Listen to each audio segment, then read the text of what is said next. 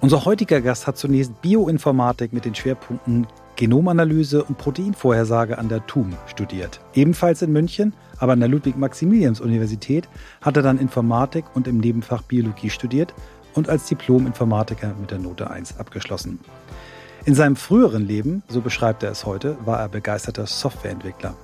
Seit vielen Jahren berät er als Agile Coach und Trainer Großunternehmen. Seine berufliche Heimat für seine Arbeit hat er seit über 14 Jahren bei der Holisticon AG gefunden. Er ist außerdem Autor von Liberating Structures, Entscheidungsfindung revolutionieren.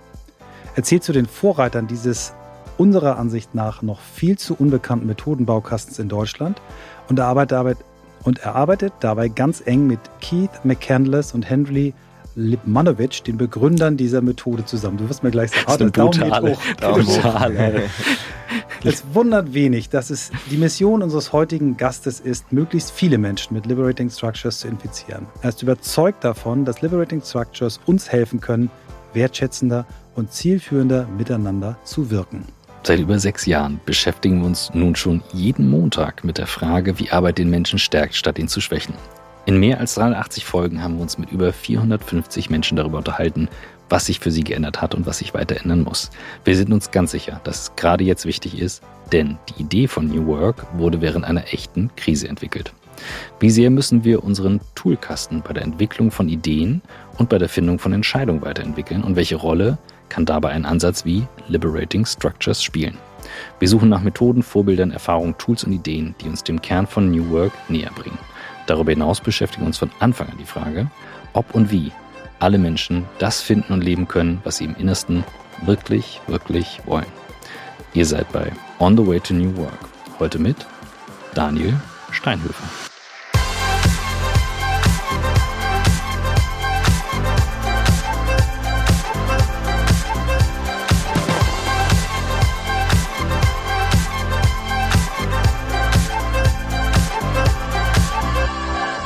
Manchmal gibt es einen Copy-Paste-Fehler, da steht der falsche Name. ich habe gerade geschwitzt kurz und gesagt, nein, auf keinen Fall. Super. Daniel, herzlich willkommen. Ja, schön, dass ich hier sein darf bei euch. Das Intro schreibt immer noch keine KI, sondern Michael. und äh, ja, tatsächlich lesen wir live vor. Wir müssen ein bisschen ablesen, aber ja, es ist live. Wir teilen äh, den gemeinsamen Lektor, haben wir gerade festgestellt. Wir haben, so wie du auch, dein Buch, unser Buch bei Wahlen äh, verlegt, bei dem wunder, wunderbaren, ich nenne ihn jetzt nicht per Namen, weil er immer so, äh, er ist immer, Dennis ist immer so, äh, Dennis es, es, gibt ist eine, immer es so eine Podcast-Folge. Beschämt, wenn wir ihn so loben, aber. Er will im Hintergrund bleiben, ja. Ja, ja, aber er ist ja. einfach, er ist einfach richtig cool. Ja, aber es geht heute um dich, Daniel, und ähm, wir fangen unser Gespräch seit vielen, vielen Jahren mit derselben Frage an. Wie bist du der Mensch geworden, der du heute bist? Oha. ähm, ich glaube auch in Bezug auf das, was ich heute tue mit Liberating Structures, ähm, hole ich in, in, in der Kindheit aus. es, wird nicht, es, wird nicht, zu tiefenpsychologisch, aber ich, ähm, ich bin stark geprägt davon gewesen, dass meine beiden Eltern Marxisten waren und so wie sie mir das zumindest erzählt haben, so geht die Legende, auch ernsthaft versucht haben, einen Umsturz zu bewirken. Wahrscheinlich haben sie das so ein bisschen das Ist jetzt, das, das ist erklärt. Jetzt, ist Making History, das hatten wir noch nicht. Nee, das haben wir, wir hatten schon nicht. Gregor Gysi, aber wir hatten ah, noch niemanden, wow. der gesagt hat, dass seine Eltern ja. einen Umsturz bewirken wollen. Also so haben sie es erzählt. Ja, ja. So die, was sie noch mhm. erzählt haben, dass sie dann irgendwann ähm, so in dem Alter, wo ich dann auch Dinge wahrgenommen habe, damit aufgehört haben, weil wohl der Verfassungsschutz in den eigenen Reihen war und Leute schon entlassen worden sind und Existenzen bedroht worden sind und sie sich halt dann irgendwie zurückgezogen haben. Und was davon irgendwie für mich übrig geblieben ist, dass ähm, ich auf jeden Fall eine sehr systemkritische Haltung mitbekommen habe, aber ohne sie je so gut erklärt bekommen zu haben. Meine Eltern wollten mich nämlich auch schützen und haben immer gesagt, so, nee, also wir wollen nicht, dass du auch diesen Weg gehst und dieses Kritische in dir hast, aber sie konnten halt auch nicht ähm, umher, das mir zu vermitteln und mir mhm. Ähm, auch Dinge mitzugeben, auch wenn sie das gar nicht wollten. Also zum Beispiel eine Kritik an der Lohnarbeit, ähm, die mich auch total geprägt hat, weil die Konsequenz war dann eher so zu sagen, ähm, such dir eben nicht das, was dir Spaß macht, weil das kann im Kapitalismus nicht funktionieren, sondern wir sind alle gezwungen, das zu tun, ähm, was wir tun müssen, um irgendwie Geld zu verdienen. Also such dir einen Job, wo du irgendwie Geld verdienst und der funktioniert und wo du gut drin bist. Und bei mir war das halt irgendwie die, die Informatik, wo ich irgendwie als kleiner Junge schon Kellerkind war und Nerd war und äh, Spiele entwickelt habe. Und das war dann so der, der naheliegende, naheliegende Schluss, das zu tun. Und meine kleine Revolution war dann nicht Informatik, sondern Bioinformatik zu studieren, was aber genau in die falsche Richtung geführt hat, ähm, was ja sehr mathematisch und theoretisch war. Genau, und dann habe ich eben doch als, als Informatiker angefangen, habe irgendwann als Berater in Hamburg angefangen zu arbeiten und habe dann aber recht schnell gemerkt, dass mich die Informatik zwar reizt und ich da irgendwie Bock drauf hatte, aber dass mich es immer so in die Ecke getrieben hat, zu gucken, wie arbeiten die Menschen zusammen, wie sind die Prozesse. Und bin dann irgendwie so in das agile Coaching gekommen. Und, ähm, und das hat mich total fasziniert, gemeinsam mit Teams draufzuschauen, wie können wir unsere Abläufe verbessern, wie können wir uns aber auch alle wohlfühlen in den Teams. Und äh, habe dann irgendwann gesagt, okay, dann hänge ich jetzt meine vielen, vielen Jahre Ausbildung, meine Sicherheit an den Haken und äh, mache das, was ich nie gelernt habe, nämlich Coaching. Ähm, und bin den Pfad dann einige Jahre gegangen, bis dann durch einen glücklichen Zufall Liberating Structures um die Ecke kam. Und äh, äh magst du erzählen, wie dieser Zufall war und wo dir das begegnet ist? Ja, gerne, genau. Also ein Kollege von mir, Johannes Schartau, der hatte Liberating Structures direkt aus den USA quasi importiert. Der hatte auch mit den beiden Erfindern zusammengearbeitet, ähm, viel Kontakt mit denen gehabt. Und der hat dann bei uns angefangen, äh, auch in derselben Firma zu arbeiten und hat das halt bei uns reingebracht mit einer totalen Begeisterung und hat äh, mich und meine KollegInnen recht schnell auch angesteckt. Und für mich war das mh, mm, das erste Mal schon wo ich da mitgemacht habe, total, also mich hat das richtig umgehauen. Ich war auch überfordert, muss ich sagen. Aber ich dachte echt, boah, was ist denn, was ist denn jetzt gerade passiert? Und mich hat das sofort ähm, gekickt. Und dann war es für mich so eine, so eine Antwort auf meinen Nemesis, nämlich die Großgruppenmoderation, wo ich bis jetzt halt irgendwie nur das Tool hatte, äh, jemand hält einen Vortrag oder jemand versucht, die Gruppe zu moderieren. Und dann gab es auf einmal eine Antwort, wie kann ich eigentlich mit beliebig großen Gruppen auch effizient arbeiten und, und dabei noch Spaß haben. Also ähm, ich, ich habe das ja vorhin schon erzählt, als ich das äh, kennengelernt habe ähm, von einer äh, gemeinsamen Bekannten, der Dr. Nicole Helmerich, die das bei uns in unserem ähm, Executive-Programm vorgestellt hat mit, mit einem drei Stunden Schnupperkurs. Ich kam mir vor als wenn ich auf Kokain bin und dachte, ich, mir meine alle Synapsen sprangen durch und ich kriegte tausend Ideen und dachte, boah, was man damit alles machen kann. Also war, hatte auch so ein Erweckungserlebnis. Ich bin danach dann wieder, weil ich mich sehr schnell begeistere und nicht alles nachhalten kann, für das ich mich begeistere, ja. wieder, wieder ausgestiegen habe, aber gesagt, nee, ich muss da irgendwann nochmal wieder rein. Aber für diejenigen unter unseren Zuhörern und Zuhörern, die sich jetzt noch nichts vorstellen können und sich fragen, okay, warum jetzt schon wieder so ein englisches Buzzword. Ja. Erklär doch mal ganz kurz die Philosophie und vielleicht äh, so ein bisschen was drumherum und dann kommen wir rein. Und dann kommen wir ganz bestimmt auch her noch mal auf, auf deine, deine ersten Lebensjahre, vielleicht zum Schluss nochmal, weil ich das auch echt wahnsinnig spannend fand, ähm, äh, diese Prägung, die du mitgekriegt hast. Aber ich glaube, wir bleiben mal jetzt beim Thema. Ja, ja, auch für mich. Also ja. ich bin ja. auch, also ja. give it to me, weil ich habe den Mini-Pitch nur gehört und das war's. Ja. Ähm, wahrscheinlich werden wir heute verschiedene Pitches hören. Ich, ja. ich versuche es mal so. Ähm, Liberating Structures äh, sind auf den ersten Blick einfach ein weiterer Methodenkasten, mit, voll mit Methoden, die wir verwenden können, um effizienter, effektiver, spaßhafter, bingo, miteinander in beliebig großen Gruppen zu interagieren. Das ist so das erstmal vielleicht auch das Einzige, was man wissen muss, um damit anzufangen. Und das ist ganz ernst gemeint, dass es auch um Spaß geht. Also ein, eins der Prinzipien von Liberating Structures ist, lasst uns ernsthaft Spaß mhm. haben. Aber es geht eben auch vor allem darum, dass wir wertschätzender und effizienter miteinander interagieren können. Und das wird ähm, vor allem erstmal dadurch ermöglicht, dass diese einzelnen Methoden, also die einzelnen Liberating Structures, eine Choreografie vorgeben. Also letztlich nichts anderes als eine Abfolge von verschiedenen Schritten. Aber ich finde es auch immer wie so, einen, wie so, eine, so ein Tanz oder so oder wie so ein Marionettentheater, ähm, wo dann in jedem Schritt gesagt wird, wer mit wem wie lange über welche Fragestellung sich austauscht. Und dann im nächsten Schritt, was wir mit diesem Ergebnis machen und wie wir das weiterverarbeiten. Also es gibt eben sehr viel Struktur vor, also Structures, die uns dann befreit. Mhm, mhm, ja. ja also ich wollte jetzt sagen, also erstmal klingt es für mich jetzt äh, so gegensätzlich. Total. Gib, gib, also ich frage jetzt mal für diejenigen, die sagen, habe ich immer noch nicht verstanden. ja. ähm, gib mal so einen Sniff-Test raus. So, wo du sagst, so das könnte, dafür könnte man es machen. Oder das wäre jetzt mal so ein Beispiel. Okay. Ähm, genau, ich hatte ja vorher gesagt, meine mein Nemesis die Großgruppenmoderation mhm. und ähm, eine Antwort darauf ist, dass halt irgendjemand einen Vortrag, irgendjemand hält einen Vortrag. Mhm.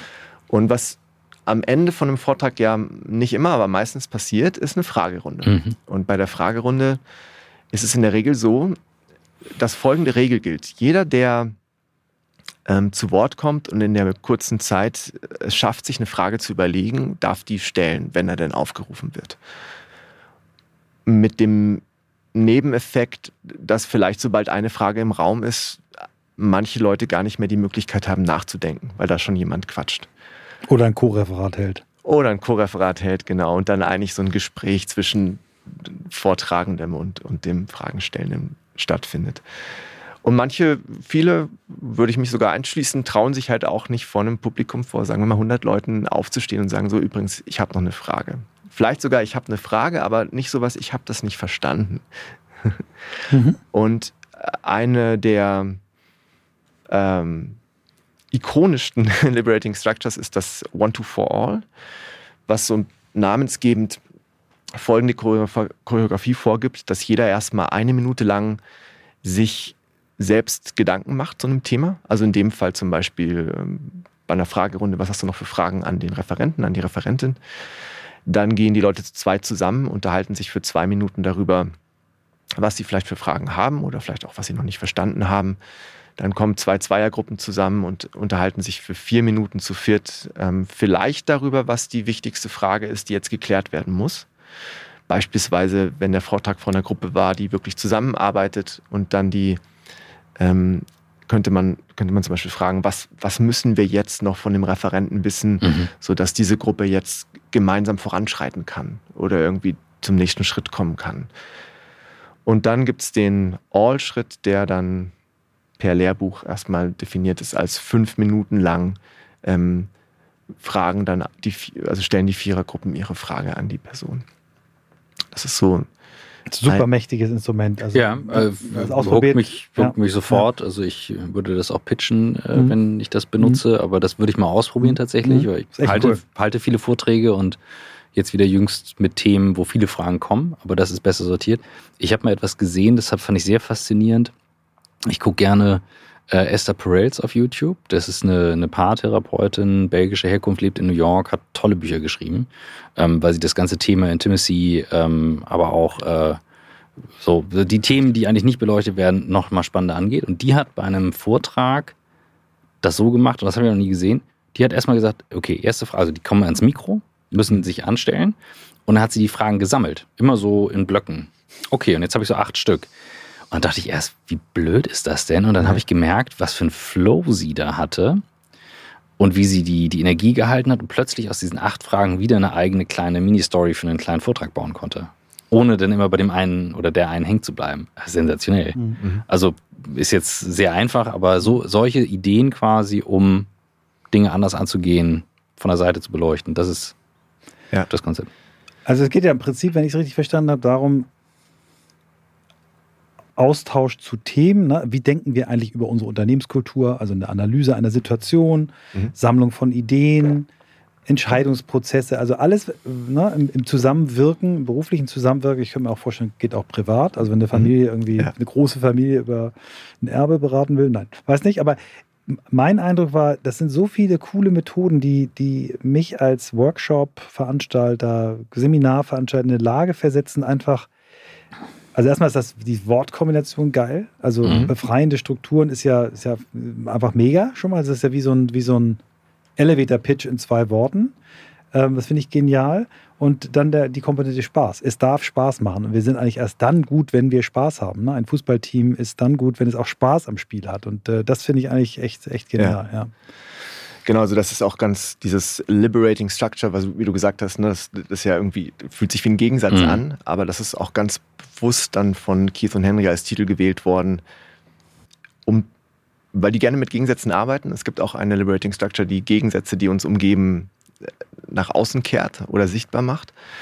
Ähm, aber die wollten eben bewusst dieses Spannungsfeld auch aufmachen und diese quasi diese Ironie, die da drin steckt, äh, aufzeigen, weil man erstmal sagen würde, Struktur, nee, das engt einen ein. Und nein, die, die richtige Art von Strukturierung befreit uns, mhm. was auch immer befreien mhm. heißt, aber mhm. sie befreit uns. Ja, du hast, wenn ich das nochmal ganz kurz und dann bist du gleich wieder dran, aber ja. für Christoph mal so aus der Perspektive eines, eines Anwenders, wenn du diese One-to-For-All machst, du hast auf einmal dieses Gefühl nicht, oh Gott, wenn wir jetzt so ein Brainstorming machen, das kann ja peinlich werden, wenn dann einer nichts sagt und so und hm, und dann bewerten die Leute wieder. Nee, das ist so, du fängst wirklich an und was in der Minute du alles aufschreiben kannst, ist atemberaubend. Was du in zwei mhm. Minuten zu zweit besprechen kannst, denkst du auch, what? Und zu viert, vier Minuten ist richtig Zeit, aber in der Summe sind sieben Minuten eben nichts. Und dann nochmal die fünf Minuten fürs Zusammentragen. Ähm, also man kann eben in relativ kurzer Zeit einen hohen Output generieren. Und das fand ich so das Faszinierende. Ja. Ja, was du gesagt hast, ist ja auch so ein ähm, typischer Effekt, ne? zum Beispiel bei einem Brainstorming, dass man nichts Falsches sagen will, bei einer Fragerunde, dass man nicht zugeben will, dass man was nicht weiß, weil vielleicht psychologische Sicherheit in der Gruppe fehlt oder so. Dass man, dass nicht jeder vor einer Gruppe sich traut zu sprechen. Oder manche dann die Art zu sprechen verändern oder so durch die Unsicherheit dass wir uns in Statusrunden gegenseitig langweilen, wo wir dann irgendwann nicht mehr zuhören, wenn jeder Reihe um sich zum Beispiel vorstellt. Und 1, 2, 4 alle, One to For All ist auch so ein Beispiel, wo in jedem Schritt halt was total Spannendes auch passiert in der Regel. Also zum Beispiel, dass man im Zweierschritt ähm, einen erstmal den sichersten, sicherstmöglichen Rahmen hat für ein Gespräch. Sicherer als zu zweit geht es leider nicht. Mhm. Und dann kann auch zum Beispiel Folgendes passieren, dass man seine Ideen, die man in der Minute sich ausgedacht hat, erstmal äußert und das macht das Gegenüber auch. Und dann vielleicht viel eher dazu kommt zu sagen, jetzt habe ich meins ausgesprochen, ich fühle mich irgendwie gehört und ich kann jetzt aber auch meins ziehen lassen, weil ich finde deins genau genommen viel geiler. Mhm. Lass uns das den anderen Vieren erzählen. Es ist natürlich nicht immer so und es mhm. kommt total auf die soziale Dynamik an, aber es passiert wahrscheinlicher als in anderen Gesprächsformaten, dass man schneller sagt, so, nee, das ist, glaube ich, jetzt das, was wir brauchen und lass uns damit weitermachen. Cool. Wenn du es mal mit dem, wir hatten mal den Miterfinder von Design Thinking oder jemand, der das auch mit groß gemacht hat, ähm, im Podcast. Das war eine tolle Folge auch. Da habe ich es auch besser verstanden danach. Mhm, mhm, und bei Design Thinking ist ja so einer der ganz wesentlichen so, so Knackpunkte, die er auch super beschrieben hat, die, die Phase des Beobachtens. Ähm, da hat er Beispiele beschrieben, ne? also wie die Sachen festgestellt haben durch das Beobachten. Und zwar das echte Reingehen in das Thema, also dich das in, in die Schuhe des anderen zu stellen. Habe ich verstanden, dass das einer der Kernbausteine ist, die die meisten halt skippen oder nicht gut genug machen und so weiter. Was sind wenn du es mal mit solchen mächtigen Toolkits vergleichst, Knackpunkte bei Liberating Structures, wo du sagst, da fallen meistens dann auch so die Aha-Momente der Groschen. Hm. Ich glaube, das ist auf jeden Fall das. Du hast von Kokain gesprochen. also dieser, Weiß gar nicht, dieser, dieser Effekt, dass ähm, also einfach nur stellvertretend für deine Begeisterung, dieser ja, Effekt, genau. dass du, ähm, dass du in so kurzer Zeit halt was erzeugst. Und, mhm. und das ist das, glaube ich, was viele am Anfang auch total begeistert. Also es geht nicht nur um Fragen, sondern du kannst es halt für jegliches, jegliches Thema unserer Zusammenarbeit oder jegliche Herausforderung, die wir halt so haben im, in der Arbeit, verwenden. Und dass du auf einmal eben in so kurzer Zeit alle hörst, alle einbeziehst, so viele Varianten vorsehen kannst und am Ende wahrscheinlich immer noch ein besseres Ergebnis hast, als wie, wie wenn du dich jetzt zu zweit zu Tode diskutierst, während der Rest der Gruppe nur zuhören kann. Mhm. Und ich glaube, das ist, das ist das, was viele am Anfang total begeistert. Gleich geht's weiter mit On the Way to New Work und hier kommt die Werbung. Unser Werbepartner heute ist Headgate. Headgate ist ein Unternehmen, das von Tim Oldiges gegründet war. Warum erzähle ich euch das? Tim war selbst Manager eines über 2000 mitarbeitenden Logistikunternehmens und hat aus seinem eigenen Problem heraus Headgate gegründet. Er war damals mit anderen Personalberatern unzufrieden. Und die Frage war, wie kann man in einem Markt mit so vielen Beratern Pionierarbeit im Recruiting leisten? Was Headgate macht? Headgate fokussiert sich auf Führungskräfte für deutsche Familienunternehmen. Das heißt, die über 2000 Projekte, die sie für DAX-Konzerne und den Mittelstand durchgeführt haben, sind genau dazu da, um die Top 3 Führungsebenen zu besetzen. Also eine präzise Besetzung mit extrem hohen Kandidatenzahlen. Die Kombination aus bewährten Vertriebsstrategien, wie zum Beispiel aber auch dann mit sehr innovativen Ansätzen. Ich gebe euch mal ein Beispiel und das fand ich extrem cool.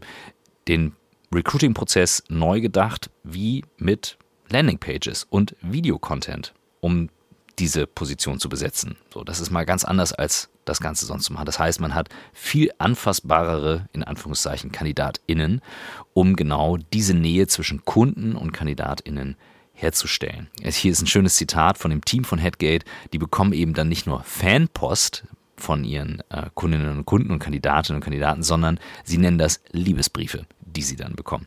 Und diese Liebesbriefe, die steigern natürlich, die dann auch geteilt werden, die Rückmeldequoten um bis zu 35 Prozent. Das ist schon sehr hoch, genau in diesen Positionen und damit gibt es dann eben nicht nur diese erstklassige Candidate Experience, sondern der Recruiting-Prozess, der richtet quasi alle Scheinwerfer auf den Kunden aus und eliminiert dieses ganze oberflächliche Recruiting, bla bla. Das ist schon sehr cool. Ich würde sagen, es lohnt sich auf jeden Fall mal reinzuschauen und eine Idee von diesem 5-Sterne-Service der 24-monatigen Garantie auf jede Besetzung und der weniger als 2% Garantieansprüche zu bekommen. Ein tieferes Verständnis für die Unternehmenskultur gibt es kaum als eben das, was Headget euch möglich macht und das unterscheidet sie von über 90% der anderen PersonalberaterInnen da draußen. Also also, wenn ihr sagt, das möchte ich mir mal anschauen, dann geht ihr auf head-gate.de slash newwork und gebt den Code ein newwork36. Damit verlängert ihr nämlich die Garantie auf 36 Monate bei Beauftragung. Und das Ganze gilt bis zum 30.06.2024. Das war's mit der Werbung. Also auf head-gate.de slash newwork und jetzt viel Spaß mit dem Rest von On the Way to New Work. Mhm. Das ist wie so ein, ähm, wie so ein Abenteuer, also wie so ein Spielfilm. Also du hast ja. so das Gefühl, äh, auf so einer Reise zu sein. Du hast nicht, du hast nicht so Hängepartien, es wird nicht langweilig, es, es passiert ständig was. Kommt natürlich auch darauf an, wie geschult ist, ist der Moderator, die Moderatorin oder das Team. Kann, kann man auch gut manchmal zu zweit machen. Ähm, und das, was du vorhin gesagt hast, das hat bei mir ganz toll resoniert. Dieses, du kommst zusammen und du, du, du bist gehört und du hast überhaupt nicht mehr diesen Ehrgeiz, das muss deine sein. Also das, ja. was wir immer uns wünschen, theoretisch und sagen, geh doch bitte in, ein, in eine Diskussion, in, in einen, sogar auch in einen Konflikt rein mit der mit dem Wunsch, es wäre doch cool, wenn da jemand kommt, der hat eine noch geilere Idee als ich. Ja. Und das erzeugt, das erzeugt Liberating Structures, dass du immer das Gefühl hast, boah, das wird gleich so cool. Manchmal kommt ja auch aus der Kombination von zwei äh, Beiträgen etwas Neues und ähm, ich glaube, das ja, ist, ist, ist, die Magie. Was ich vielleicht nochmal spannend finde, um für Christoph und unsere Zuhörerinnen und Zuhörer das noch ein bisschen noch more juicy zu machen. Ja. Diese Methode ist ja nicht ausschließlich von diesen beiden Herren entwickelt, sondern die ja. ist ja Open Source und äh, co-created. Ne? Das heißt, ihr habt das alles irgendwo im Netz stehen. Man kann diese ganzen Methoden sich angucken, man kann die nutzen. Cool. Es gibt einen Prozess, wie neue vorgeschlagen werden. Die gehen dann in die Überprüfung. Erzähl mal so ein bisschen von diesem, von diesem oder habe ich es falsch zusammengefasst? Du schüttelst so ein bisschen den Kopf. Erzähl mal, wie, die, wie diese Infrastruktur da genau, also, entstanden ist und läuft. Ähm, also die, die Kurz, Kurzhistorie ist, Keith und Henry kamen zusammen und haben sich überlegt, dass es doch das nicht gewesen sein kann am Zenit ihrer Karriere. Irgendwie, ich glaube, Henry war ähm, Präsident von einem Pharmakonzern, zuständig für die halbe Welt und hat sich gewundert, warum eigentlich er als Top-Manager so viele Entscheidungen trifft, die überhaupt keine Wirkung zeigen auf die, die eigentlich die Wertschöpfung mhm. betreiben. Mhm und ist also schon viel früher halt auf eine Sinnsuche gegangen, woran das liegen könnte. Und die beiden haben sich dann getroffen ähm, im Kontext der Komplexitätsforschung bei einem Institut, dem Plexus-Institut, das gibt es auch immer noch, die sich so dieser Aufgabe gewidmet haben, was, wie können wir eigentlich, mit, welcher, mit Hilfe welcher Methoden können wir die gravierendsten Probleme, die wir in der Welt haben, lösen. Und sind dann äh, auf die Suche gegangen, was es da für Methoden gibt, die, die helfen könnten. Und haben sich auch in der Theorie, in die, also in verschiedenen Theorien äh, begeben, aber den beiden war halt total schnell klar, dass wir, dass wir irgendwas brauchen, was wirklich funktioniert mhm. und was, was wir auch anwenden können. Und die haben, ich glaube, 2001 oder so angefangen, dann in, in Krankenhäusern, einfach weil die beiden so aus dem Gesundheitssektor kamen, ähm, Methoden zusammenzutragen und ganz konkrete Probleme im, im Gesundheitswesen oder in Krankenhäusern in Südamerika zu lösen. Also beispielsweise äh, der, die Verbreitung von multiresistenten Keimen, die halt damals schon ein Thema war, in Krankenhäusern zu betrachten und gemeinsam mit dem Personal zu überlegen, woran das liegt und wie man das irgendwie stoppen kann. Und so wie du sagst, haben die beiden nur wenige der Methoden selbst erfunden, sondern viele Methoden, die es schon gibt, quasi kuratiert. Mhm. Eine meiner Lieblingsmethoden ist das TRIS. Das ist beispielsweise eine Methode aus der russischen Ingenieurskunst, die sich, glaube ich, über mehrere Wochen hinzieht normalerweise. Wie heißt das genau? TRIS. Das Tris. ist ein Akronym für, ich kann es auf Kyrillisch nicht aussprechen, übersetzt heißt die Theorie des erfinderischen Problemlösens. Mhm. Und ich glaube, es ist vielen bekannt unter der Kopfstandmethode, aber es ist noch ein bisschen anders. Es fängt immer so mit der Frage an, ähm, beispielsweise, was ist, was ist ein Problem, was euch gerade umtreibt? Also das frage ich euch jetzt mhm. wirklich konkret. Mhm. Was, mhm. was habt ihr für eine... Mich treibt gerade ein Problem um. Ich möchte äh, gerne unser Leadership-Programm, was äh, unsere Co-Autorin und meine Geschäftspartnerin Svante und ich über ein Jahr mit viermal drei Tagen und alle zwei Wochen einer 90-minütigen Zoom-Session, das möchte ich gerne skalieren und jüngeren Leuten zugänglich machen mit Hilfe von Video. Und das beschäftigt mich jetzt schon seit einem Jahr. Okay. Spannend. Gut. Denn mein größtes Problem ist, wir haben ein, ein Trainingsprogramm für Productivity mit neuen Technologien, ja. wo du halt online skalierbar diese Sachen lernst, Sign-up und so weiter. Und ich möchte es noch größer machen. Das geht ja, schon ab wie Sau. Es ist halt speziell für Unternehmen. Ja. Okay. Maybe we gotta talk.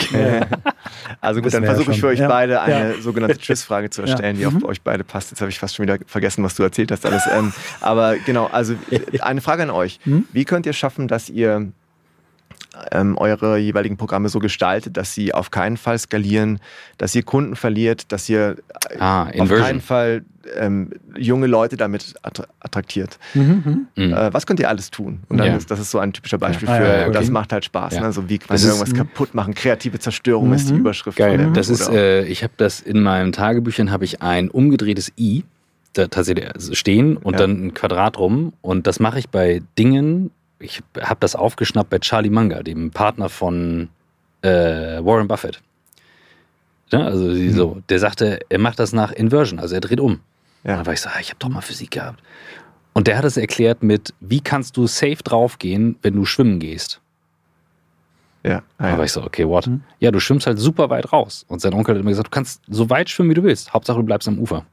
Also halt, du schwimmst ja, ja, halt nur am Ufer entlang. Ja, genau. okay. So, und äh, aber das habe ich mhm. jetzt das so als Methode bei solchen cool. Fragen. Da, okay, gerade.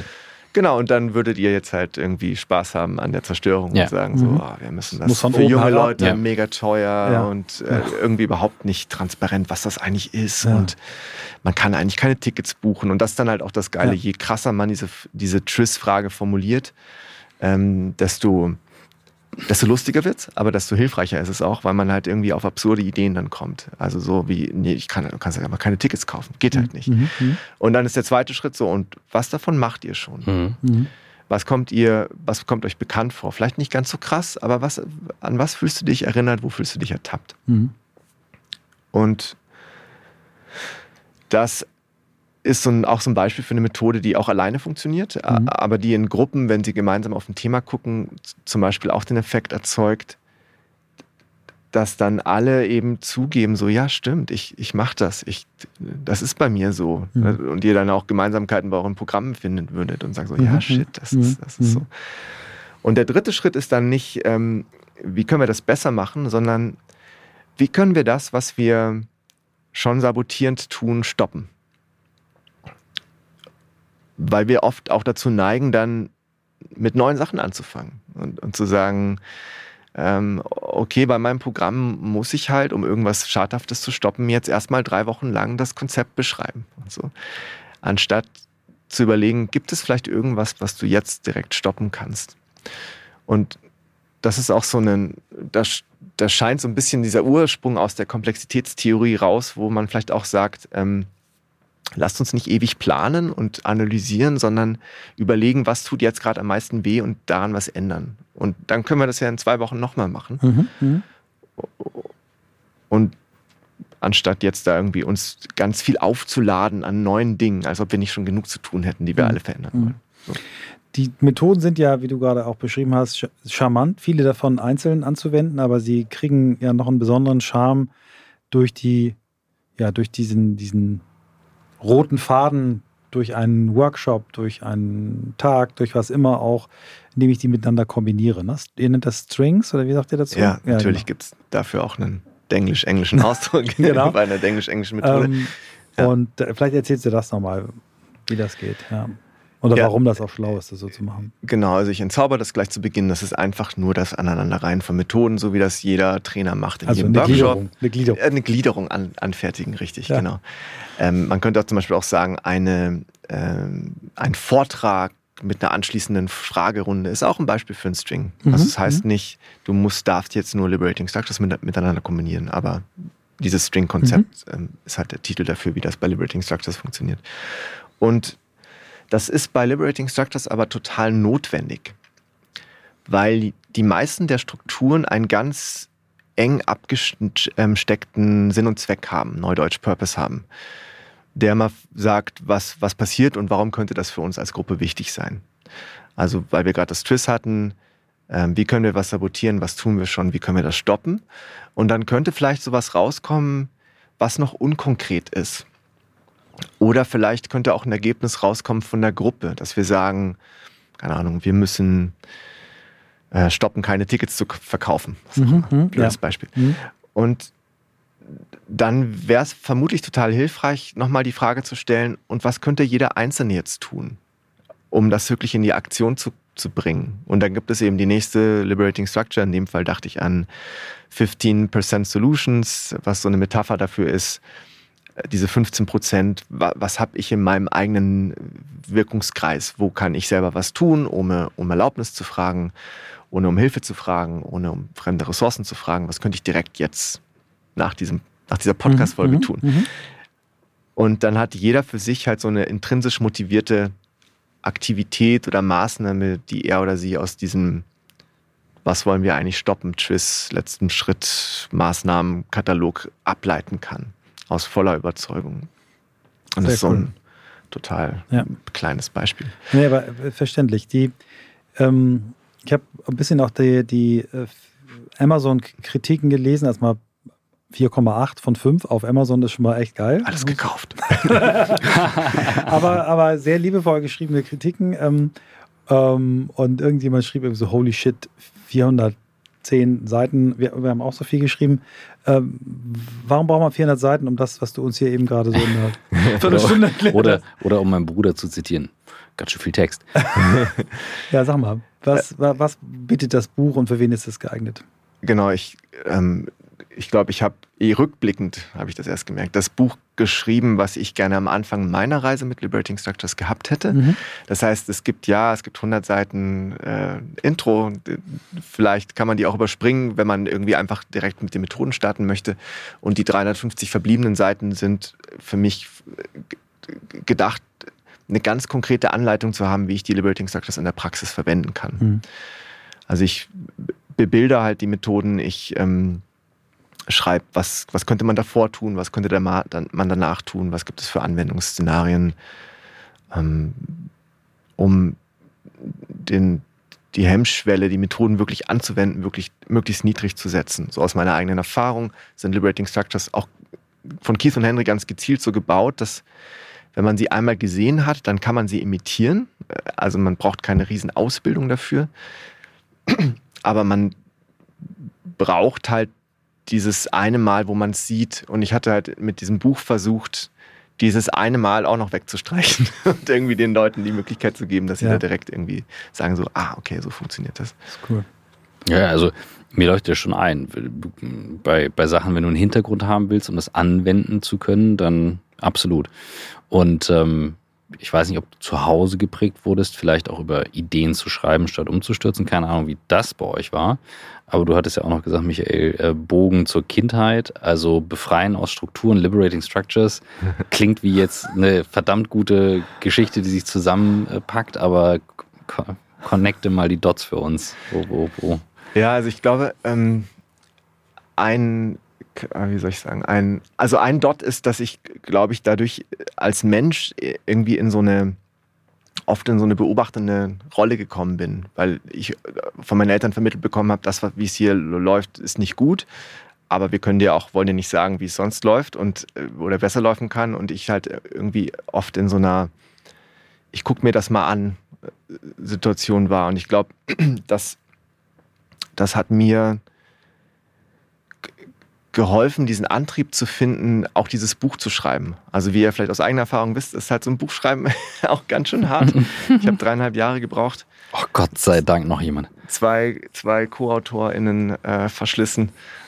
Das haben wir zumindest nicht. Wir haben unsere Co-Autorin nicht zerschlissen. Aber wir hatten auch Also, drei, drei Leute im Buch, Ja. hatte Dennis auch gesagt, herausfordernd. Okay, ja. Ja. mm. Genau, also wir haben uns irgendwie am Anfang dann irgendwann verstritten. Na, naja, und ähm, dass es, ich halt gemerkt habe, wie wichtig mir das war, auch rauszustellen, wie schlecht es halt eventuell sonst ist und warum wir Liberating Structures brauchen. Mhm. Und das ist Mhm. auch in den ganzen Kursen, die ich dazu gebe, halt für mich immer ähm,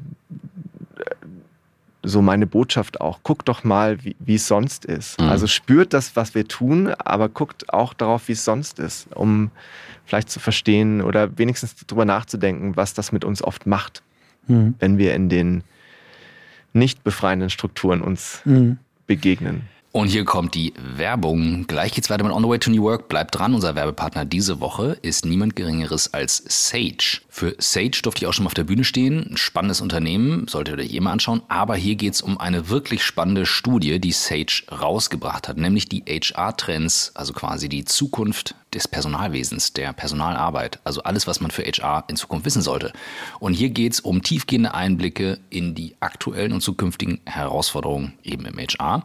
Beispielsweise aus der Studie, hier mal ein kleiner Fakt, den ich sehr spannend fand. 78 Prozent der HR-Führungskräfte glauben, dass der Einsatz von künstlicher Intelligenz bei den HR-Aufgaben in Zukunft viel Zeit einsparen könnte. Oder 79 Prozent sind überzeugt davon, dass HR-Prozesse in ihrem Unternehmen stärker automatisiert werden können, um die Effizienz zu steigern. Ich finde es deswegen spannend, weil ich auch schon Anfang des Jahres gesagt habe, das wird das Jahr der Automatisierung und KI ist dazu wichtig. Und wenn ihr da weiter einsteigen wollt in das Thema, dann solltet ihr euch unbedingt die Studie runterladen. Das Ganze findet ihr kostenlos auf Sage, geschrieben S-A-G-E, also www.sage.de slash HR, S-A-G-E geschrieben. Und ähm, was muss man noch wissen? Sage hat sich zur Aufgabe gemacht, KMUs bei der Bewältigung ihrer HR-spezifischen Herausforderungen durch innovative Softwarelösungen zu unterstützen. Das heißt, diese Lösungen helfen euch dabei, Geschäftsprozesse zu vereinfachen, zu automatisieren, was eben eine viel effizientere und effektive Personalverwaltung ermöglicht. Damit habt ihr dann mehr Zeit für die wirklich wichtigen Themen, anstatt einfach nur Prozesse zu managen. Also, schaut euch das Ganze an. Hier geht es aber erstmal um HR-Trends, die Studie auf www.sage.de slash HR. Und jetzt wünsche ich euch viel Spaß mit dem Rest der Folge von On the Way to New Work. Wir haben ja das Phänomen, dass Menschen völlig unterschiedlich ticken. Ne? Es gibt Menschen, die eher optional sind, so wie ich. Ich habe immer ganz, ganz viele Ideen und habe aber Schwierigkeiten, die alle umzusetzen. Andere Leute sind eher prozessual und sind sehr gut, die richtige Idee zu erkennen und dann wirklich Schritt für Schritt die durchzuzimmern. Und dann gibt es Leute, die sind irgendwo dazwischen. Es gibt introvertiert, extrovertierte. Es gibt Leute, die brauchen Feedback von außen, andere, die wissen selber, wann sie gut genug sind. Ähm, unsere Co-Autorin und meine Partnerin Swantje, die hat äh, da ähm, ein, ein sehr cooles äh, Profiling-Tool äh, gelernt, ähm, wo sie das feststellen kann, wie so Menschen ticken.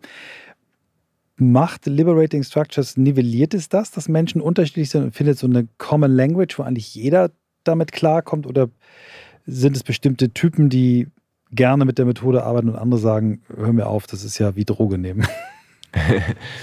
ähm, Genau, Liberating Structures stößt auf jeden Fall auf Widerstand. Mhm. Das ist ganz wichtig, das auch zu sagen.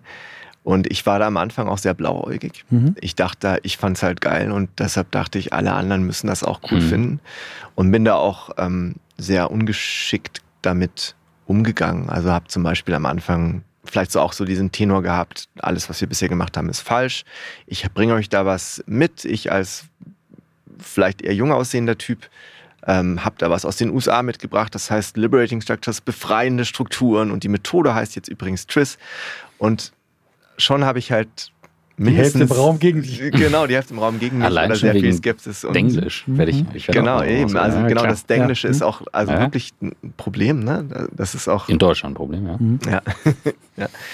Und ähm, genau, und das, das ist auf jeden Fall eine Sache, die ich halt gelernt habe, ähm, dass es nicht jeder mag. Und warum mag es nicht jeder? Weil es viele von uns aus der Komfortzone bringt. Mhm mit ganz vielen verschiedenen Dingen. Mhm. mhm. Beispielsweise, ähm, das habe ich schon lange nicht mehr so erzählt, aber manche finden es stressig, wenn man sagt, so jetzt denk mal eine Minute darüber nach, los, auf Kommando. Mhm. Mach dir jetzt mal, mach dir jetzt mal eine Minute lang Gedanken.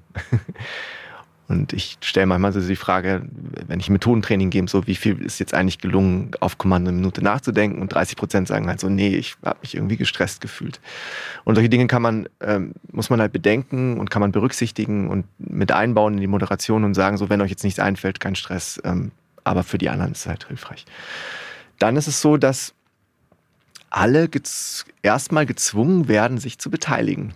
Also die mhm. Kehrseite von wir beteiligen alles, äh, alle müssen sich beteiligen. Und das finden manche einfach aus ganz, ganz vielen ne? verschiedenen Gründen nicht gut. Es ist genau übergriffig.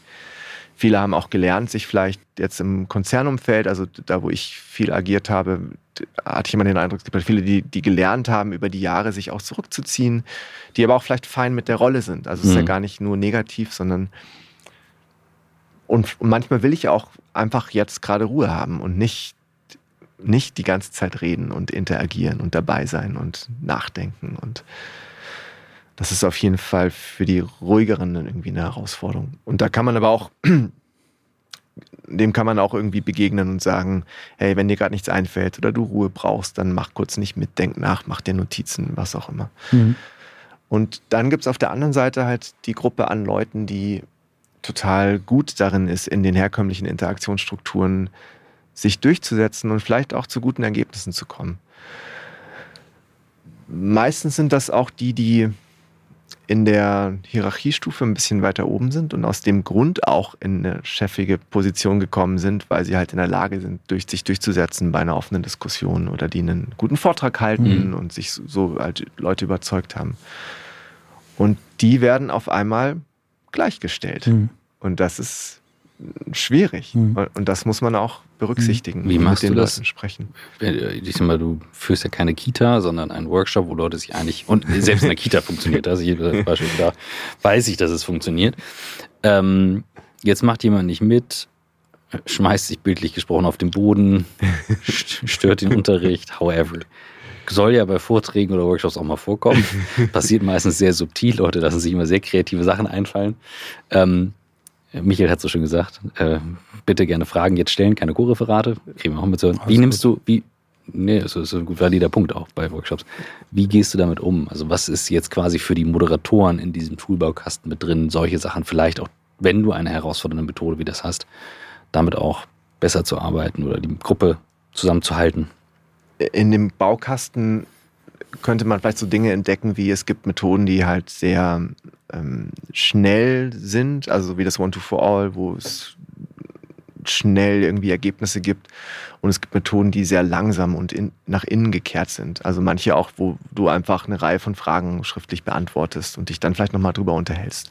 Oder Methoden, wo du, wo eine Person länger Zeit hat, eine Geschichte zu erzählen, zum Beispiel eine Erfolgsgeschichte zu irgendeinem Thema. Wann habe ich schon mal ein richtig ähm, geiles Leadership-Programm auf die Beine gestellt? Woran lag das? Und was halt helfen kann, ist, dass man auch bewusst Methoden wählt, die, die beides so ein bisschen befriedigen. Mhm. Also beide Bedürfnisse nach Ruhe und nach Lautstärke. Mhm. Das würde ich sagen, steckt in dem Kasten drin. Und sonst ähm, könnte ich eher halt also sind einfach Dinge, die ich für, für mich jetzt über die Jahre gelernt habe und mir überlegt habe, wie ich diesen Kritikern begegnen kann. Mhm. Indem ich sie anschreie. Ja, ich denke, vor den Fun und lassen Sie kurz bleiben. Das interessiert mich jetzt. Wir hatten jüngst einen Gast, der, der sagte dann, er lässt sie nicht ans Bein pinkeln. Ähm, was ist deine Lieblingsmethode? bist jetzt nicht so der Anschrei-Typ, aber. Er hat gesagt, dass die Geschichte war wirklich. Ja. Ich stelle mir vor, ich bin vier Meter groß ja. und sagt, da muss der Typ aber ganz schön hoch pinkeln, wenn nee, hoch, hoch, hochspringen, um mir ans Bein zu pinkeln. Ja, genau. okay. ja. ähm, also für mich selbst, also das ist jetzt nicht eine indirekte Antwort, für mich selbst hilft meine. Ich, ich wollte, ich habe ich hab jahrelang versucht, es allen recht zu machen und genau diese Situation zu vermeiden, dass Leute nicht mitmachen. Mhm. Und habe jetzt aber in den letzten halben Jahr, würde ich sagen, gesagt, nee, das ist eigentlich gar nicht gut, sondern es ist eine neue Methode. Es ist, äh, es ist, glaube ich, auch hilfreich, wenn, wenn das, wenn das was Ketzerisches behält und Leute aus dem Konzept bringt. Wenn, wenn eine Firma sagt, so wir wollen irgendwie, wir wollen ganz anders arbeiten, wir wollen alle einbinden und ich dann zu denen komme und die das tatsächlich eigentlich nicht wollen, dann dann denke ich mir inzwischen manchmal, nee, da mache ich es aber trotzdem. Äh, so, also das ist so die, die ketzerische Antwort. Und dann konkret in der Situation, je nachdem, also beispielsweise, wenn es ein bisschen kleinere Gruppe ist von 20, 30 Leuten, dann kann man halt ähm, auch ein Gespräch darüber führen hinterher und so eine Frage stellen wie, also so eine Nachbesprechung aus der Met auf der Metaebene mhm. machen und sagen, okay, lasst euch mal mhm. drauf ein. Wenn ihr euch nicht drauf einlasst, ist das jetzt eben so. Mhm. Aber lasst uns hinterher bitte wenigstens noch darüber sprechen, also wie, wie war das jetzt? Wie so eine Retro, ja, okay. so genau, wie eine, wie eine ja. kleine Retro, so für die, die mitgemacht haben. Mhm. War das gut? War, was war anders als sonst? Hat das mhm. irgendwie funktioniert? Ähm, was ich was ich wirklich spannend finde, also ich komme nochmal auf, die, auf dieses Language and Behavior Profiling von Swantje zurück, also die so, ne, so anhand von Sprachmustern sieht, was Menschen so brauchen. Da gibt es eben neben diesem optional und prozessual, gibt es ein so ein Muster, bist du eher hinzu oder weg von? Also bist du eher jemand, der sich über Ziele und was kann rauskommen motivieren lässt oder ob du eher jemand bist, der Probleme vermeiden will? Und ich glaube, das Schöne an der Methode ist, dass du all diese Arbeitsspiele adressieren kannst. Dass du zum Beispiel, wenn du in irgendeinem Ideenprozess bist und dann hast du was vorausgesucht, dass du dann wieder sagen kannst, jetzt lass uns mal gemeinsam feststellen, was daran scheiße, was kann daran nicht mhm. funktionieren. Mhm. Und die Leute, die dann sonst, wenn man es anders macht, so als Reichsbedenkenträger oft bezeichnet werden, die aber eigentlich super wertvoll sind, weil die eben Schwachstellen sehen ja. können, können dann brillieren. Ne? Dass man wirklich auch versucht zu sagen, pass auf, wir wollen auf der einen Seite, wir wollen möglichst viele Ideen kreieren, aber wir haben einen ganz stabilen Prozess, also dass du beide ansprichst. Ne? Die Leute, ja. die viele Ideen haben und die anderen, die aber Prozesssicherheit brauchen. Und ich glaube wirklich, deswegen habe ich es vorhin gefragt, dass dieser Baukasten dazu da ist, diese unterschiedlichen äh, Stile, die du in Teams hast und bei Menschen hast, wirklich so zusammenbringen, dass jeder seine Stärken einbringen kann. Ja. Ja, ja das ist auch so, eine, so ein Teil davon, den ich am Anfang auch nicht so verstanden habe, auch weil es so ungewohnt ist, dass Liberating Structures gerade dafür gut sind, um die Verschiedenheit in der Gruppe rauszubekommen mhm. und eingesetzt werden können, um zusammenzukommen, um Konsens, Konsens zu erzeugen. Aber eigentlich widerspricht das so ein bisschen der Philosophie. Weil eigentlich ist die Philosophie, wir sind verschieden, wir haben verschiedene Ideen, wir brauchen erstmal den Raum, um, die, um das festzustellen, um das auszusprechen, um dann vielleicht auch erstmal parallel in verschiedene Richtungen loszulaufen, zu lernen und dann wieder zusammenzukommen und sagen so, okay, jetzt sind wir, äh, können wir vielleicht eine informiertere Entscheidung treffen, weil wir Erfahrung gemacht haben. Also dieses übliche Vorgehen im Komplexen, dass wir halt Thesen aufstellen, ausprobieren und dann hinterher schauen, so, ah ja, das hat funktioniert, das nicht. Okay, dann lass uns mal euren Plan verfolgen. Mhm.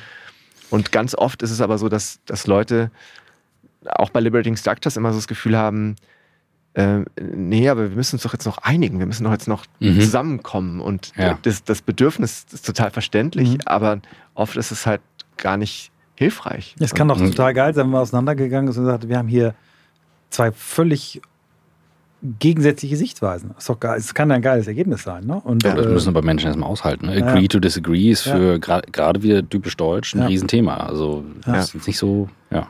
Wenn wir jetzt nochmal einen Blick auf die, auf die letzten Jahre nehmen, äh, Corona. Ähm, ganz konkrete Frage.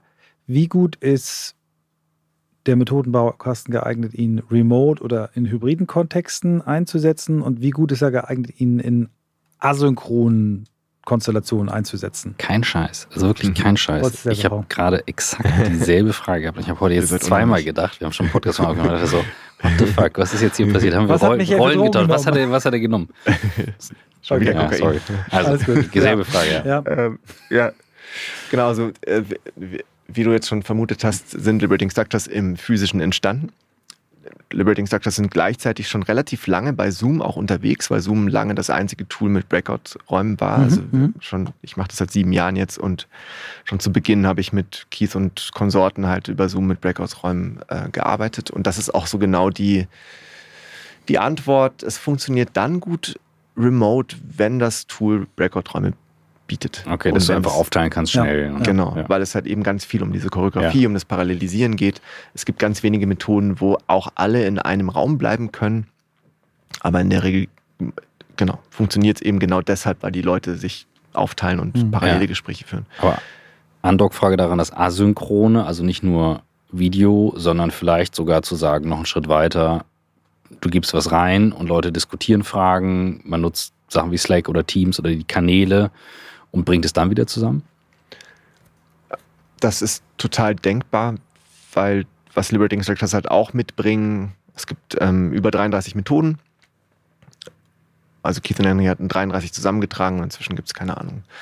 Je nachdem, wie man fragt, 50 bis 100, ähm, die ganz bestimmte äh, Fragestellungen mitbringen, die Mhm. natürlich jeder auch erstmal so für sich beantworten kann. Also beispielsweise, ähm, was Fragestellungen, die so, die so Schritt für Schritt auf die Lösung von einem chronischen Problem hinlösen, hinführen. Wa- Was, ähm, was ist das Problem? Warum tut das so weh? Was haben wir schon versucht, es zu lösen? Warum können wir das nicht jedes Mal tun? Was hindert uns daran? Und dann die Kernfrage, ähm, was machen eigentlich, kennst, kennt ihr andere, die dieses Problem schon zuverlässig gelöst Mhm. haben? Und wie ist das denen gelungen? Was tun die eigentlich? Was können wir davon für uns abgucken, äh, wen brauchen wir und so weiter. Und das ist halt so eine, einfach so eine Abfolge von Fragen, die in einer dieser Strukturen verpackt ist, die sich perfekt dafür eignet, dass sich jeder vorher oder nachher Mhm. Mhm. Mhm. damit auseinandersetzt und diese Fragen durchgeht. Mhm. Ähm, noch eine Anschlussfrage. Es eignet sich ja auch in richtig großen Runden. Ne? Hast du, Ja. was ist so deine größte Gruppe, die du moderiert hast? Also 350 Leute. Genau. Ah, super. Und dann gibt es halt manche Methoden, die, wo das keinen Unterschied macht. Mhm. Und gerade so One-to-For-All ist eine Methode, die man dann anpassen muss. Mhm. Und zwar in der Regel dann mit, ähm, mit so konvergierenden Fragen, also indem man so einen Filter instanziert. Also beispielsweise, man hat jetzt 300 Leute vor sich und äh, es geht um KI. KI. Das Thema es geht immer um, Stunde. genau, es Es geht, geht immer um KI es geht sowieso immer um KI. ähm, wer, wer glaubt, dass, äh, wer hat eine Idee, wie, okay, wer hat, welche Gruppe hat, also genau, vielleicht wäre die Frage sowas wie, was sind die größten Bedenken, für, um KI Mhm. einzusetzen und sowas. Und dann ähm, würde die Frage, gibt es jetzt eine Vierergruppe, die ein Bedenken gegen KI hat, von dem wir jetzt alle hören müssen, weil wir weil wir deshalb alle nicht mehr schlafen können. Mhm. Also dann dann- hast du Filterfragen, wo wirklich dann Ah, okay. die Latte richtig hochgelegt Latte wird. richtig Ja, hoch ja. und dann im Effekt traut sich vielleicht eine Gruppe was zu sagen Mhm. Okay. und die sagt dann natürlich, das ist dann nicht das Killerding. offiziell krasseste, sondern dann denken halt dann noch zehn andere Gruppen so, Ja, ah ja, okay. ja, nee, also bei uns ist war das. ja, vor allem, weil immer einer in der Gruppe dabei ist, sagt, wir sind noch krasser. Ja, ja, genau. Aber okay, cool, ja. Mhm. Ja, und dann hast du, kannst du halt irgendwie sagen, so, ähm, jetzt reicht's auch. Aber es gibt auch noch andere Methoden, die, die dann sowas mit großen Gruppen erlauben. Also beispielsweise So ich, Mentimeter oder sowas auch einzusetzen, auch digitale Tools oder ist das. ähm, also genau, bei Mentimeter ist halt, also es war eher so eine Art, für jetzt ein bisschen weit, so eine Art, vielleicht fast so ein Gegenbeispiel für Liberating Structures, weil was man bei Mentimeter ja gut machen kann, ist, dass man Antworten sammelt und dafür könnte man es vielleicht verwenden. Und dann hast du aber das Problem, was machst du denn jetzt mit 700 Antworten? Und ich glaube, ganz oft stehen wir vor dieser Situation, dass wir denken, wir müssen ganz viel sammeln. Und ich glaube, das ist eigentlich ein Fehler, weil uns das halt den Blick versperrt. Und ich glaube, es ist fast immer viel wichtiger, auf irgendeine Art und Weise diese genannten Filter einzusetzen. Also was tut jetzt am meisten weh? Was müssen wir jetzt klären? Was brauchen wir an Informationen, um, um weitermachen zu können? Und wenn das nicht reicht, dann stellen wir die Frage nochmal. Mhm. Also zum Beispiel, gibt es irgendjemand im Raum, der noch ein Thema hat, was wir noch besprechen müssen? Dann kommt das halt auch noch durch. Neulich hatte ich eine mit einem Kollegen so eine Retro gemacht für 150 Leute bei so einem riesigen SAP-Migrationsprojekt und da hatten wir eine Methode eingesetzt, die heißt Anxiety Circus und die erlaubt es, Sorgen und Bedenken und Ängste, je nachdem, wie man das framet, von beliebig großen Gruppen aufzudecken und vielleicht, in dem Fall waren es dann die Top 10 Ängste, einmal anzuhängen. An die Wand zu hauen. An die Wand zu mhm. hauen. Und genau, und die Methode ist, dauert immer gleich lang, egal wie groß die Gruppe ist. Und nach einer bestimmten Art und Weise werden die Sorgen und Ängste von der Gruppe bewertet, sodass man eben am Ende so eine Top Ten hat. Und mhm. dann, dann hast du halt nicht die, nicht die wichtigsten Sorgen und Ängste, also nicht die objektiv wichtigsten Sorgen oder Ängste, sondern du hast halt die, wo die Energie im Raum gerade da war für und wo du dann sagen kannst, so, okay, und mit denen können wir jetzt was tun. Und in dem Fall hatten wir halt dann auch dieses String-Konzept wieder verwendet und gesagt, dann lauft jetzt bitte, ihr 120 Leute, teilt euch auf kleine Gruppen auf, lauft zu der Sorge, zu der Sorge oder zu der Angst, über die ihr jetzt sprechen wollt, weil sie euch wirklich bewegt oder vielleicht, weil ihr eine Idee habt, wie ihr dazu beitragen könnt, da waren auch Vorstände dabei, mhm, ähm, mhm. an dieser Sorge oder Angst zu arbeiten. Und dann macht man dort halt in diesen kleineren Gruppen wieder irgendwas, um dran zu arbeiten.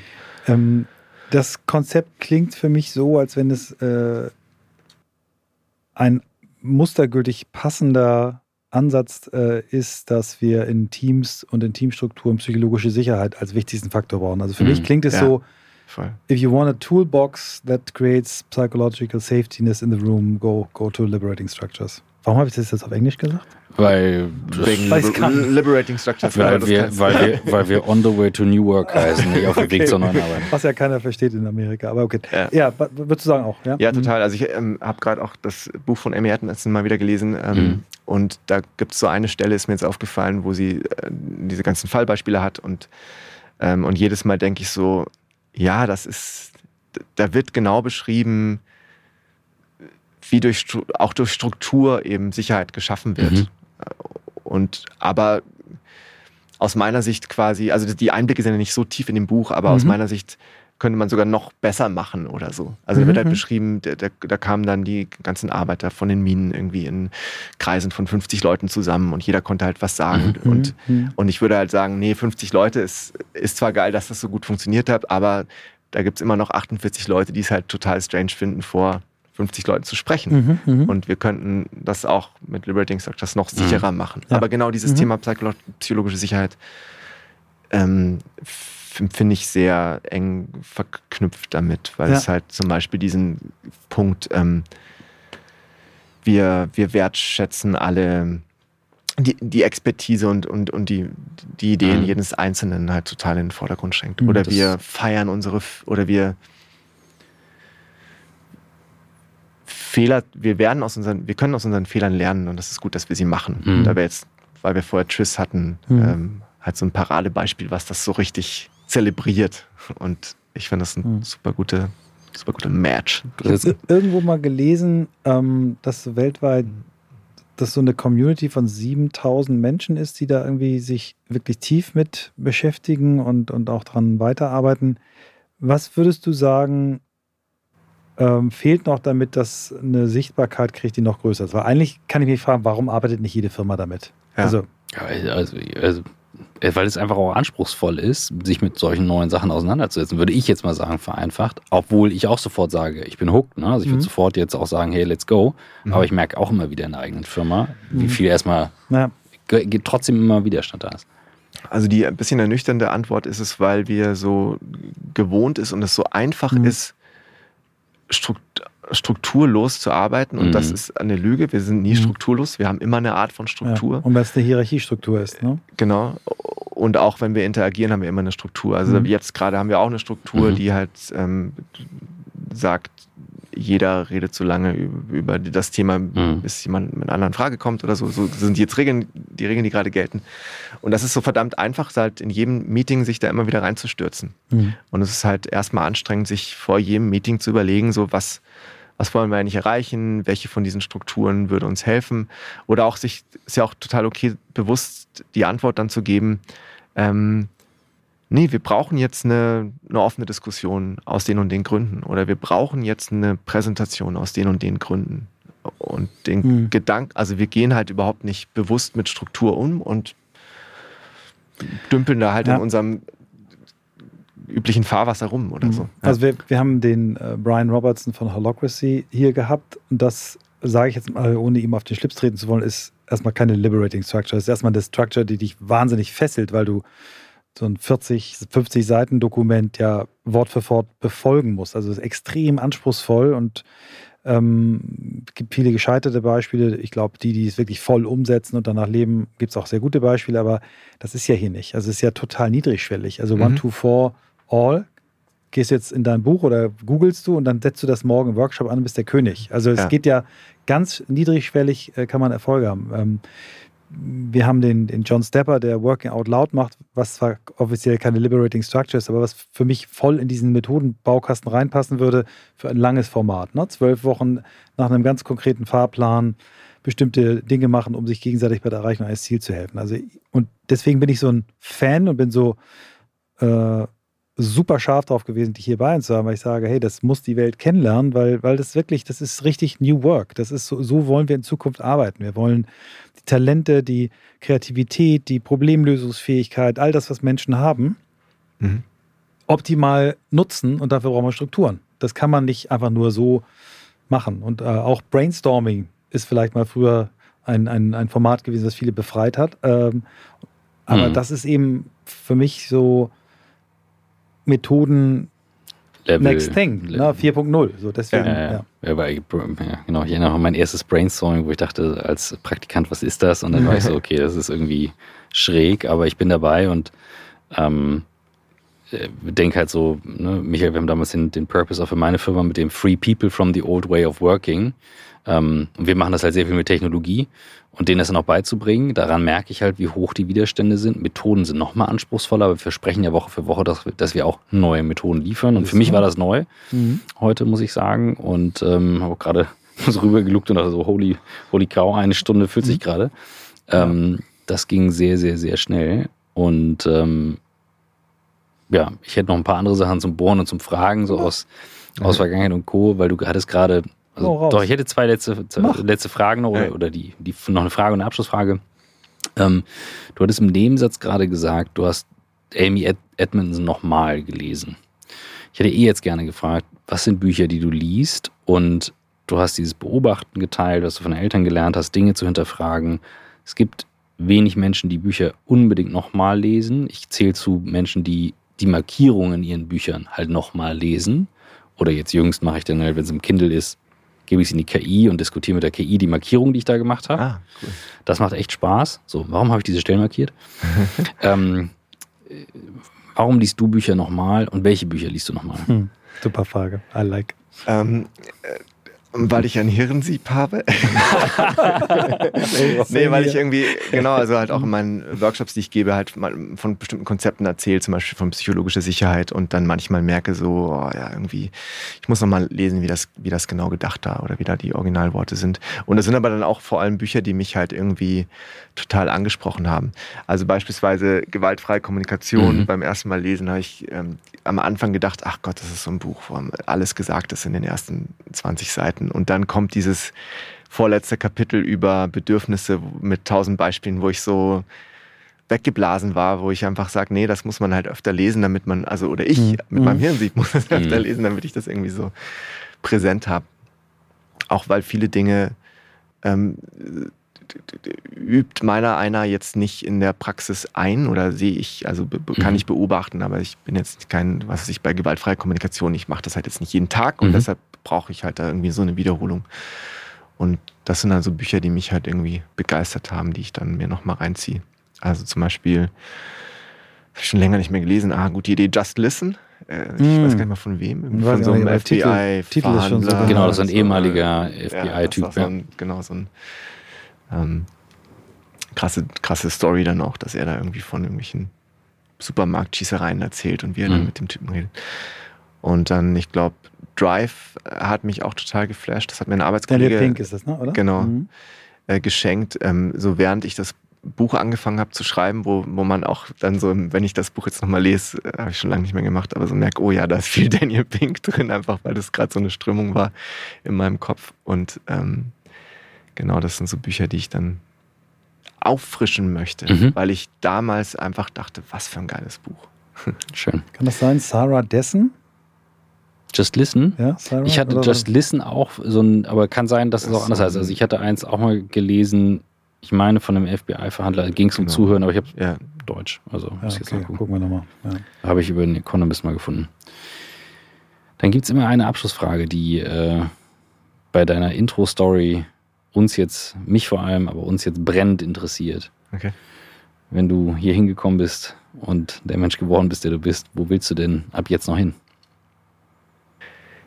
Ich fühle mich total beglückt. Ich glaube, in meinem Umfeld habe ich das Gefühl, bin ich einer der wenigen, die der irgendwo angekommen ist, wo er wirklich was gefunden hat, was total genial ist. Also Liberating das ist wirklich dieses überbenutzte Thema, äh, Wort Herzensthema, das, das resoniert voll mit mir bei, bei dem, was ich mache, mit den Liberating Structures.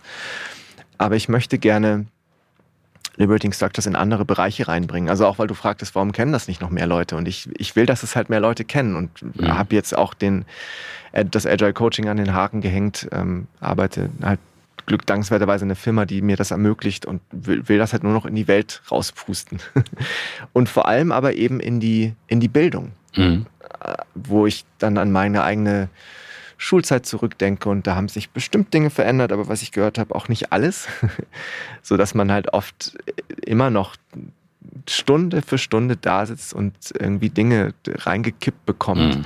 anstatt beispielsweise nur, also jetzt aus den Liberating Structures zum Beispiel, ähm, ein, einmal pro Tag am Schulende mit seinem Sitznachbarn über sich die, über die Frage auszutauschen, was war heute cool, was hast du gelernt, was, was hat, was stach für dich hervor? Mhm. Also, und das ist nicht mal eine komplette Struktur, aber das sind halt mhm. so diese, diese Fragen, die aus diesem Kosmos kommen, wo man sagt so, ja, wie, wie geil wäre das gewesen? Mhm. Oder so mhm. Am Ende einer Schulwoche irgendwie ein Gespräch der Art mit einem Monte for All beispielsweise, weil wir das heute hatten. Was war das, was war das Highlight der Woche? Was hat uns, mhm. das war cool. eine richtig gute, gute mhm. Lerneinheit oder was auch immer. Das ist, ja. erinnert mich an, an Christian Busch, den wir vor kurzem hatten, der hat über Serendipity geschrieben mhm. und der auch gesagt hat, du kannst so dein Schicksal auch beeinflussen, indem du eben Menschen nicht fragst, was machst du so, sondern was beschäftigt dich gerade. Ne? Und das sind genau die Art von Fragen, die du da auch stellst, ne? wo du dann andere Synapsen aufgehen und sagst, ach ja, scheiße, das war ja eigentlich das, mhm. was, was ich mitgenommen habe und nicht das, was ich gedacht habe. Ja. Was hat dich letzte ja. Woche überrascht, ja. Ich habe noch eine Frage, die können wir auch streichen, wenn sie dir zu persönlich ist. Ähm, aber ich würde mich freuen, wenn du sie beantwortest. Was sagen deine Eltern zu deinem Buch und zu deinem Weg? Ähm, gespalten. Also genau, das, das eine, der, mein Papa, mit dem habe ich keinen Kontakt mehr, der ist, ist bei dieser harschen politischen Meinung, glaube ich, geblieben. Und ich, ich habe mal um Ecken gehört, dass er über mein Buch gesagt hat, ihr, bei euch tickt's nicht mehr richtig, weil er das halt als Mittel sieht, um noch effizienter im Kapitalismus mhm mhm. Lohnarbeit zu forcieren. So. Mhm. Okay. Und meine Mutter ist aber einen anderen Pfad gegangen und hat gesagt, nee, wir haben damals auch verpasst, die Leute mitzunehmen. Mhm. Wir haben irgendwie, wir sind mit Arroganz und Ignoranz aufgetreten, wollten agitieren und haben Leuten vorgeworfen, wie dumm sie sind, äh, weil sie es nicht checken, dass Kapitalismus mhm. vielleicht doof ist. Und die findet das total genial jetzt, dass, dass es halt eine Art gibt, auch aus ihren eigenen Leiden, dass ihren eigenen, ihren eigenen Arbeitsweges dass man halt wirklich zusammenarbeitet mhm. und nicht immer nur gegeneinander. Also so einen, so einen Modus, den man oft so in so einer Diskussion hat, ist immer dieses Ja, aber. Mhm. Und Liberating Structures hat ganz oft dieses Ja, genau, und. Und mhm. ergänzt dann noch was. Und das ist das ist das, was meine Eltern, glaube ich, drüber denken. Das ist eine sehr schöne Frage gewesen, Michael. Und vielen Dank, Daniel, dass du sie beantwortet hast. Vielen Dank. Das ja. war eine schöne Stunde. Danke euch. Bevor wir jetzt mit dem Fazit loslegen, ganz schnell der Nachklapper zu Just Listen. Das ist von Mark Golston. Discover the secret to getting through to absolutely anyone. Genau. Gutes Buch. Ähm, große, also wirklich tolle Überraschung. Ähm, ich kannte die Methode nicht. Also als du es dann nochmal erzählt hattest, du hast mir schon mal davon Ja, erzählt genau. und dann fiel es mir wieder ein. Nur ich bin ja so Typ, ich muss es immer einmal anwenden, gelesen, gehört haben. Dann sage ich, cool, ich benutze es. Ich werde es auf jeden Fall im Team teilen. Aber wir haben es ja häufig mit ganz neuen Ideen zu tun, die wir dann reinbringen. Und ähm, hier ist eine neue Methode, die helfen kann, neue Technologie und tuk, tuk, tuk, Ja. das kann sich befruchten. Toll, großartig. Ja. Plus die persönliche Story. Ähm, das ist schon äh, ja, Ja, ein mächtiger Podcast. super dankbar. Äh, danke dir und deinem Team, dass ihr auch immer so viel Vertrauen in meine Vorschläge habt. Ja, Ähm, wir haben ja eine gute Methode mittlerweile Genau. alle zusammen, aber wir ja, vertrauen ja genau. auch, das stimmt. Nein, also das ist äh, echt toll und äh, ja, Daniel hat genau das erfüllt, übererfüllt, was ich mir gewünscht habe von ihm und äh, ich bin gehe total beschenkt aus dieser Folge und äh, ja, habe mein, mein High, was ich hatte, als ich das erste Mal von der Methode gekommen bin, ist auf etwas softerem Niveau wieder da und ich werde mich jetzt auch tiefer reinbohren, weil ich glaube wirklich, dass man die Qualität von der Art von Arbeit, die wir machen, echt dadurch nochmal verbessern kann. Cool. Und ich würde mich freuen, wenn ihr mal sagt, ob euch das äh, Spaß macht, die Sachen auch auf YouTube zusätzlich zu sehen, weil mein Team hat damit doch ganz schön Arbeit. Ähm, ich auch. Und wir haben das bei mir im Kanal. Und da gibt es nämlich einen eigenen Button on the way to New Work, beziehungsweise schon lange eine Playlist von uns Mhm. beiden auch, so die ganzen Ja. ersten Videos. Weiß. Schaut mal nach Schöne und Sachen äh, dabei. gebt mal Feedback. Genau, und wir freuen uns nach wie vor weiterhin über Feedbacks auf den Podcast-Plattformen. Da sind ein paar wirklich Ja. schöne äh, also auch qualitative Dinge, Kommentare eingegangen. Wirklich toll. Ähm, freuen wir uns nach wie vor weiterhin drüber. Das hilft uns auch bei der Reichweite, bei den Rankings. Yes. Und wir wollen das ja noch ganz, ganz lange machen Bleiben und ähm, äh, höchst motiviert. höchst motiviert und höchst konzentriert. Du hast jetzt einen Termin, musst du mal. Yes.